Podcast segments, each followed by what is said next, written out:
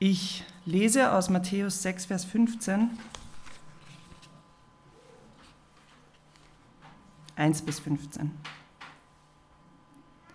Habt Acht auf eure Frömmigkeit, dass ihr die nicht übt vor den Leuten, um von ihnen gesehen zu werden. Ihr habt sonst keinen Lohn bei eurem Vater im Himmel.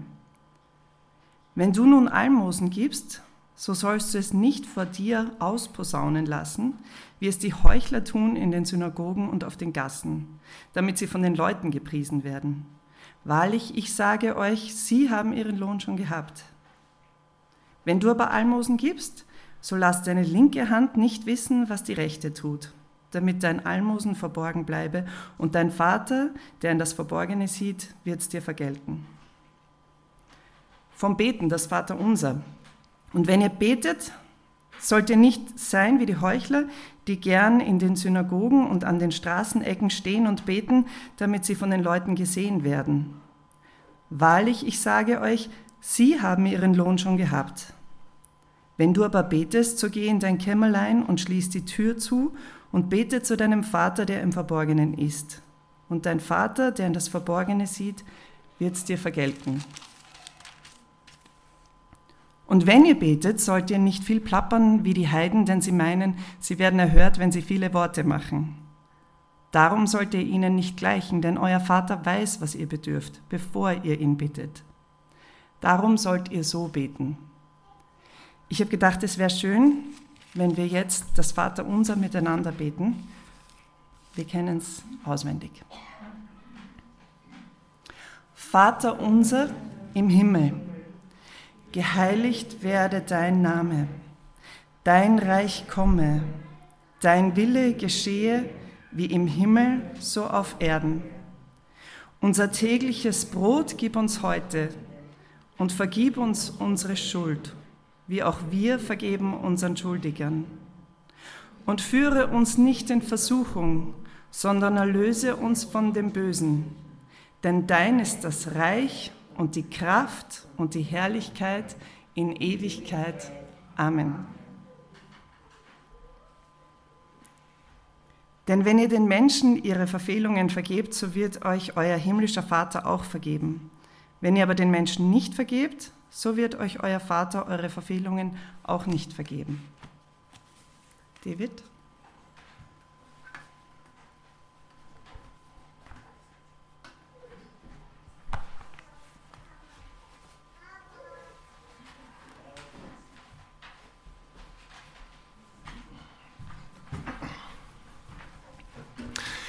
Ja, guten Morgen.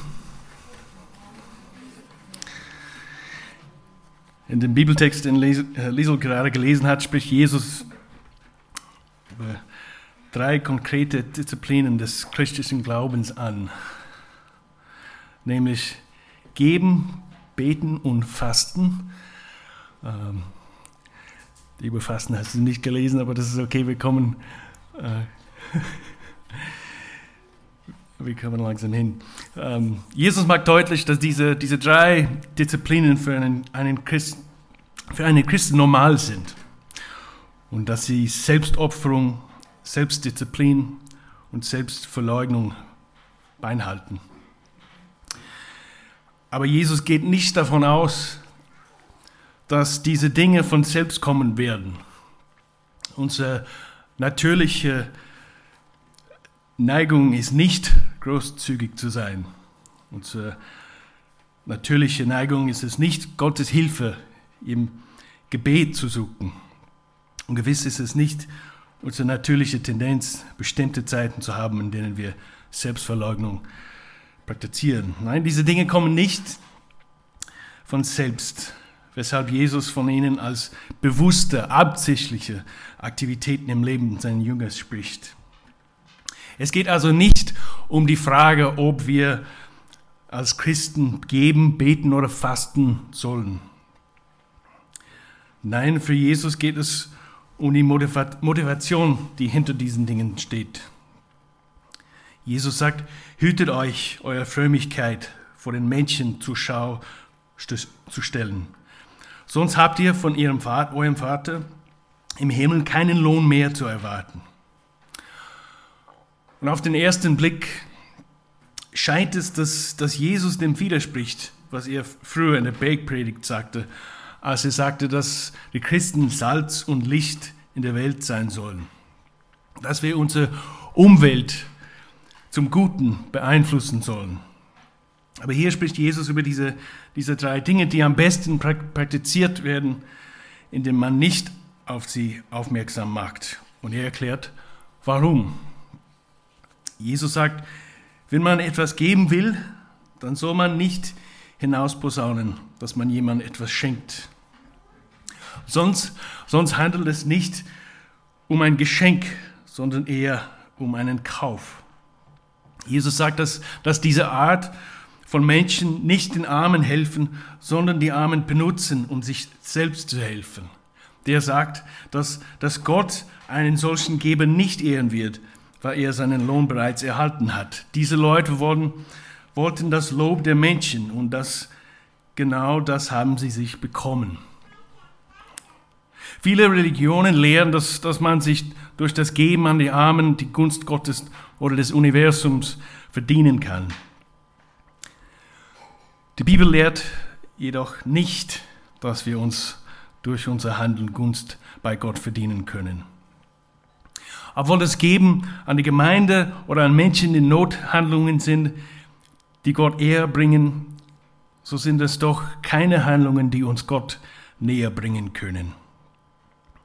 Christen sollen einfach großzügige zügige Menschen sein, weil Gott großzügig ist. Jesus sagt, wenn du den Armen etwas gibst, dann soll deine linke Hand nicht wissen, was die rechte tut. Was du gibst, soll verborgen bleiben. Mit anderen Worten, wir sollen unsere Großzügigkeit anderen gegenüber nicht bekannt machen.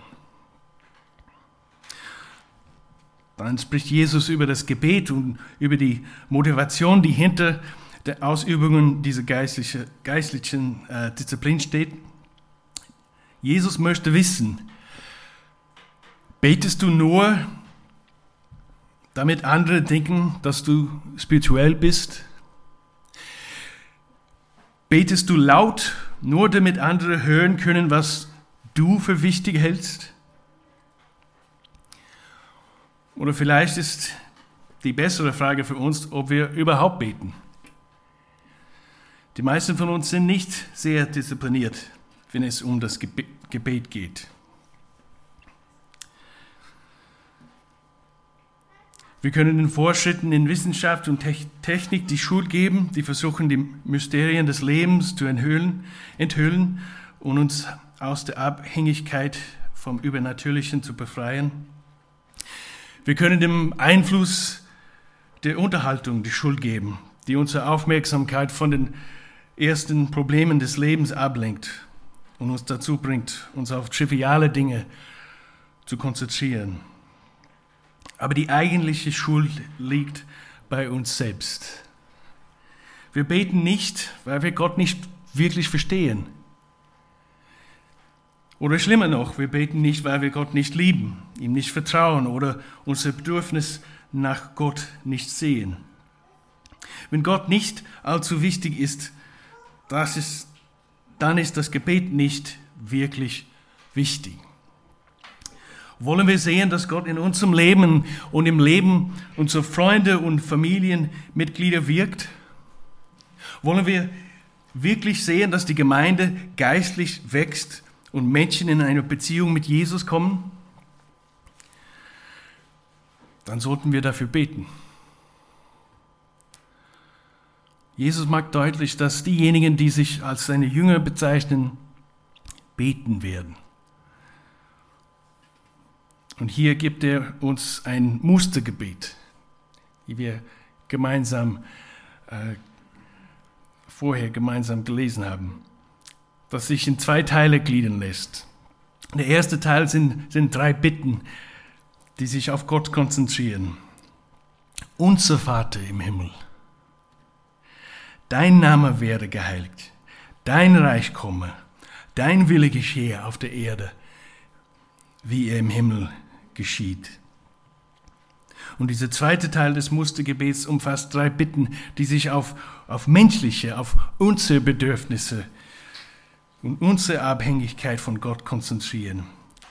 Gib uns heute unser tägliches Brot. Nicht für die ganze Woche, nicht für das ganze Jahr, für heute. Gib uns unser tägliches Brot und vergib uns unsere Schuld, wie auch wir denen vergeben haben, die an uns schuldig wurden. Und lass uns nicht in Versuchung geraten, sondern errette uns vor dem Bösen.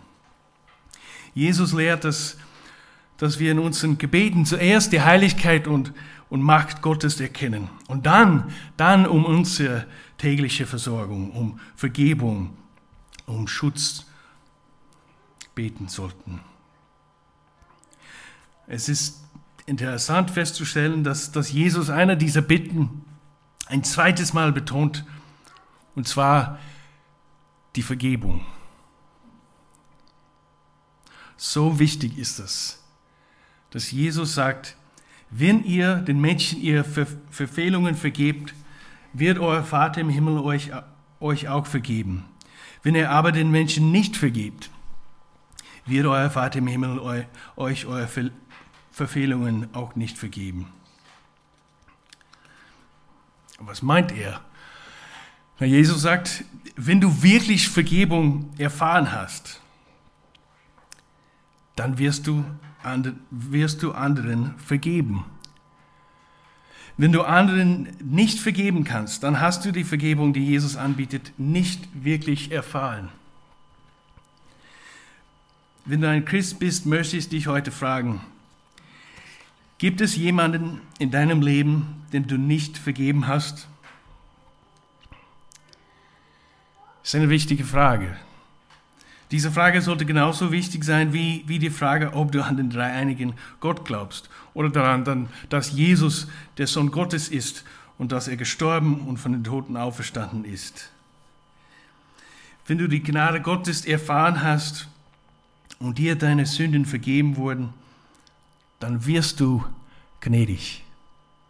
Dann wirst du vergeben zu anderen sein.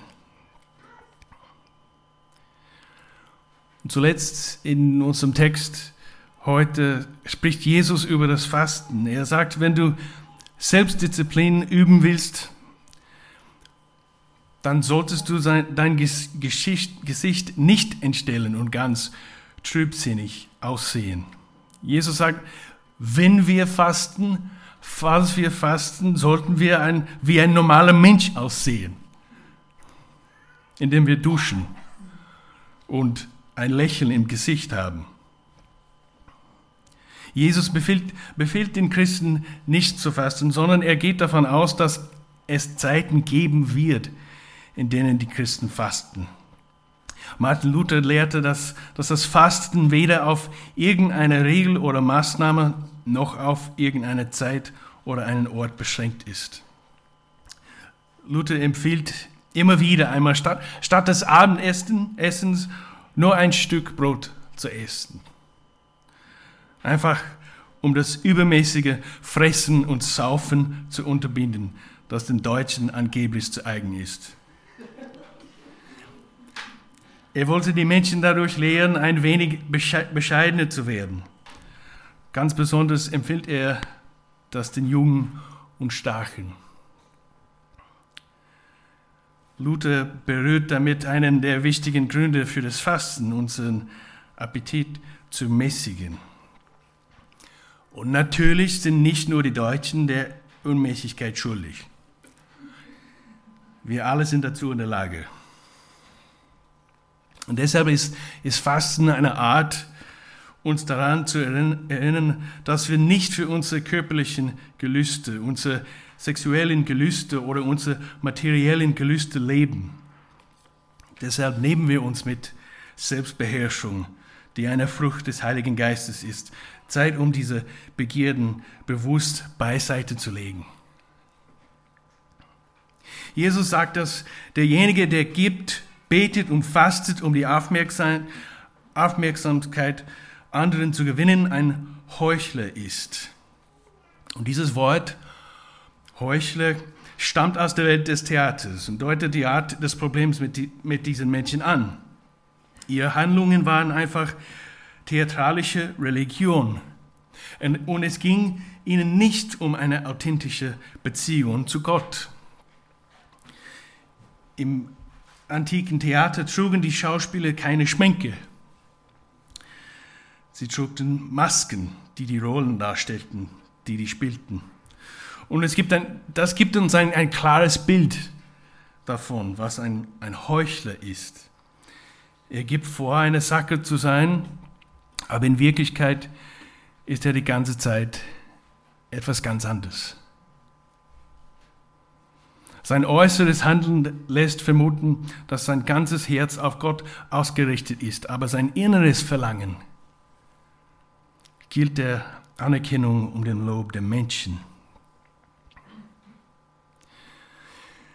Das ist auch wahrscheinlich der Grund, warum einer der häufigsten Einwände, die Menschen gegen das Christsein haben, darin besteht, dass die Gemeinde voller Heuchler ist.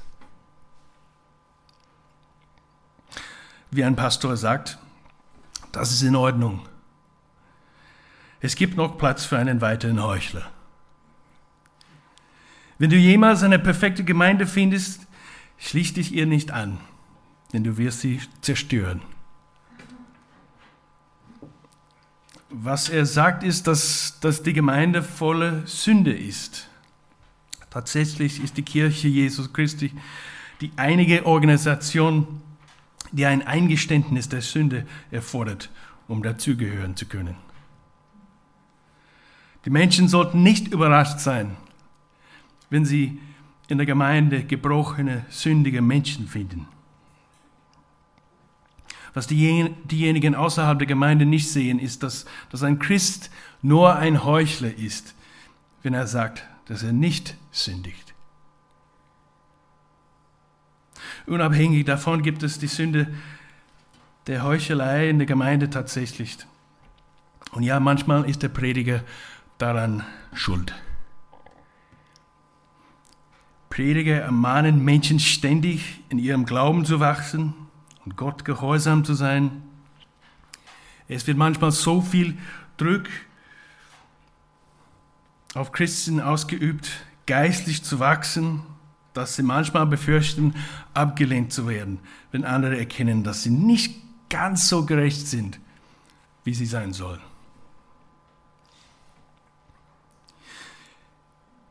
Wir müssen erkennen, dass, dass es in der Gemeinde keine zwei Menschen gibt, die ihr christliches Leben am selben Ort, in derselben Zeit begonnen haben und dass keine zwei Menschen in der Kirche in ihrem Weg mit Jesus genau am selben Ort sind.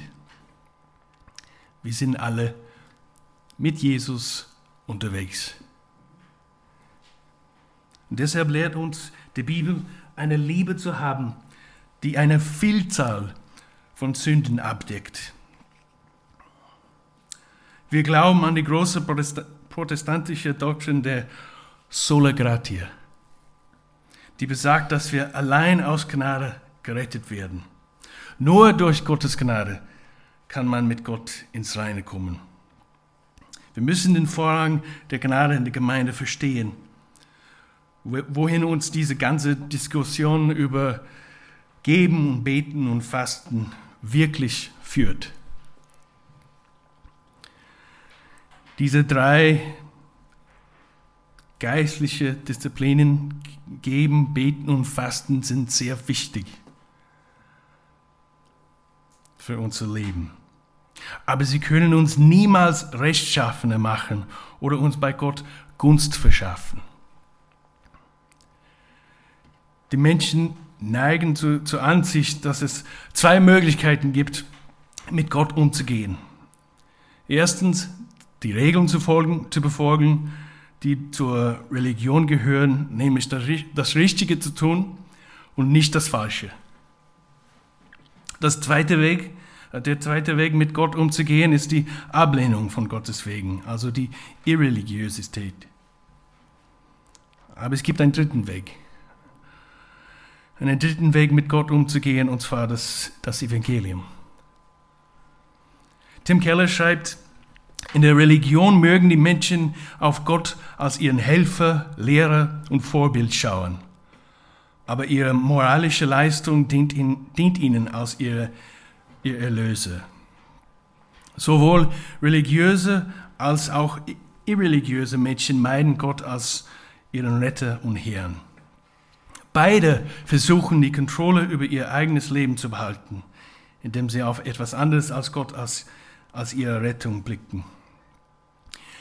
Religiöse, Legalismus oder Moralismus und säkularer irreligiöser Relativismus sind einfach unterschiedliche Strategien, Strategien der Selbstrettung. Aber das Christentum, das Evangelium ist ganz was anderes.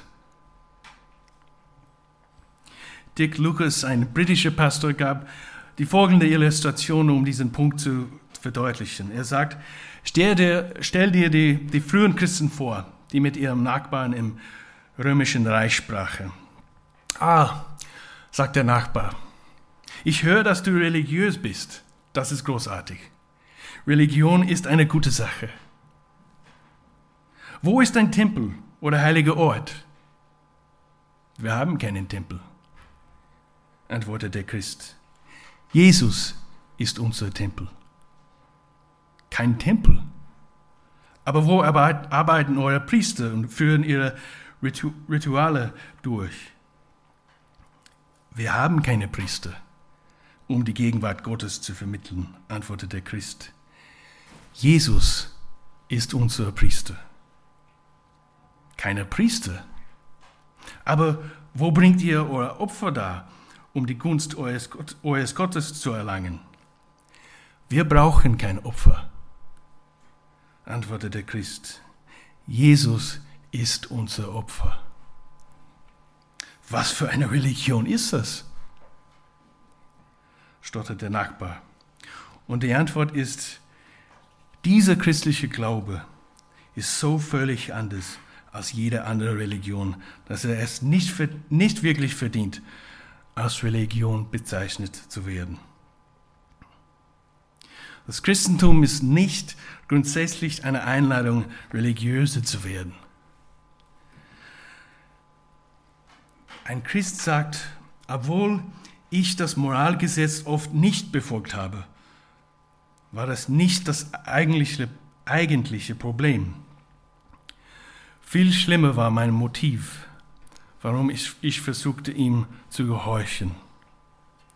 Sogar meine Bemühungen zu gehorchen waren nur ein Weg, um mein eigener Retter zu sein.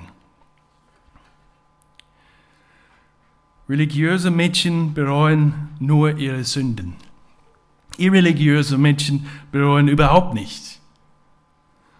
Christen hingehen bereuen sowohl ihre Sünden als auch ihre Selbstgerechtigkeit. Im Römer Kapitel 3, Vers 22 bis 24 schreibt Paulus, es ist eine Gerechtigkeit, deren Grundlage der Glaube an Jesus Christus ist und die allen zugute kommt, die glauben. Dabei macht es keinen Unterschied, ob jemand Jude oder nicht Jude ist, denn alle haben gesündigt. Und in ihrem Leben kommt Gottes Herrlichkeit nicht mehr zum Ausdruck. Und dass sie für gerecht erklärt werden, beruht auf seiner Gnade. Es ist sein freies Geschenk aufgrund der Erlösung durch Jesus Christus. Der entscheidende Faktor für unsere Beziehung zu Gott ist nicht unser Versagen in der Vergangenheit oder unsere gegenwärtige oder zukünftige Leistung, sondern was Jesus für uns getan hat, nämlich dass er für unsere Sünden gestorben ist und von der Toten auferweckt wurde, um uns seine, seine Gerechtigkeit zu geben. Und genau das sagen wir, wenn wir gemeinsam das Abendmahl des Herrn feiern was wir heute tun werden. Wir werden jedes Mal, wenn wir das Abendmahl feiern, daran erinnert, dass, dass Jesus genug ist. Dass bei ihm wir keine Masken tragen müssen. Sein Opfer ist genug und seine Gerechtigkeit ist genug. Wir sind allein aus Gnade, allein durch den Glauben an, an Christus allein gerettet. Amen.